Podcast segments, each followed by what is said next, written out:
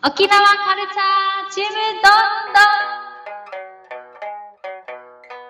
ん今週のテーマはグスクについてです。でも、えでもい楽しそういかもしれない。前、ノンタンをあの映像撮るって言って、首里城一緒に行ったんだけど、うん。面白かったもん。だから、実際、定石に行くみたいなのしても面白い。うん。あ竜炭竜炭、うんあの、竜の頭の話とかめっちゃつぼったもん、私。あの、水が出てる、あ、流飛夕日うん。夕日の頭がめっちゃぶっ飛んでったっていうお話。あ、そう。首里城は、実は世界遺産に登録されてるのって、城壁のごくごく一部と、このお城の地下の土台部分だけでもう90%以上が復元だから、ほぼほぼ当時のものってないけど、流飛の頭の部分は発掘調査で見つかった、あの戦争を生き抜いた本物ってかっこいいうんうん。で、それがあれなんでしょ本殿の方で見つかったんでしょなんか発掘、全然ここの発掘じゃないところまで爆弾とかでボーンってぶっ飛んで、全然違うところで見つかってる。そう。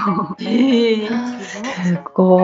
なんか、ついてたのかな？神様みたいな。ありえそそう。んなありえそう残ってるって。守らねばってね。でもお城のこの首里城の王様たちの飲む飲用水で昔はこの中国から発泡酒が来た時ってこの人たちが滞在する建物って全然もっと海側にあったけどそこまであのそこら辺の水を中国からの人に飲ませられないからってことで流飛の水を毎回この海のとこまで宿まで全部運んで使ってた。って、なんか首里城の人めっちゃ大たち変じゃんめっちゃ大事なお水。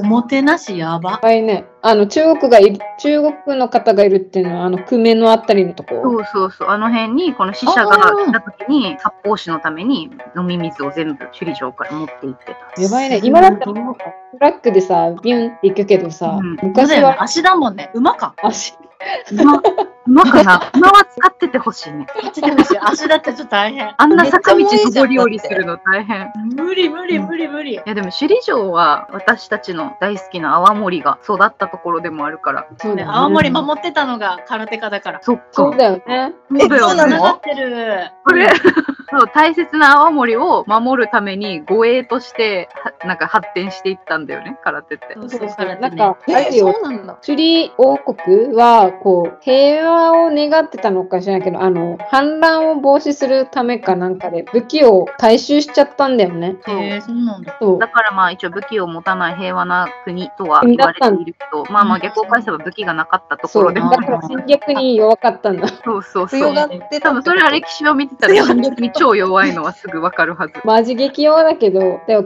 国内としては平和だったの。そうそう。レッツ鎖国だったのかもね。そう。で、それで空手が発達したっていうのもあって。めっちゃいいじゃん、空手のいい話。うんうんいい話だ。すごい、全部ちゃんとつながってる。めっちゃつながってる。やっぱつながってるよね。そりゃそうだよね。何年も歴史があるもんね。うん。うん面白面白い、いい回。い。でもね、こうやって楽しく行こっかの感じでみんなが楽しく沖縄を知ってくれたら嬉しいね。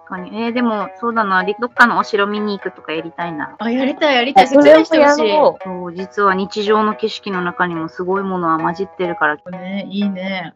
めっちゃつながるじゃん、次に。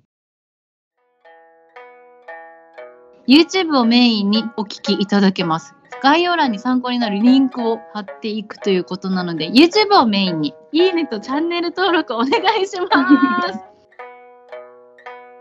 沖縄カルチャー。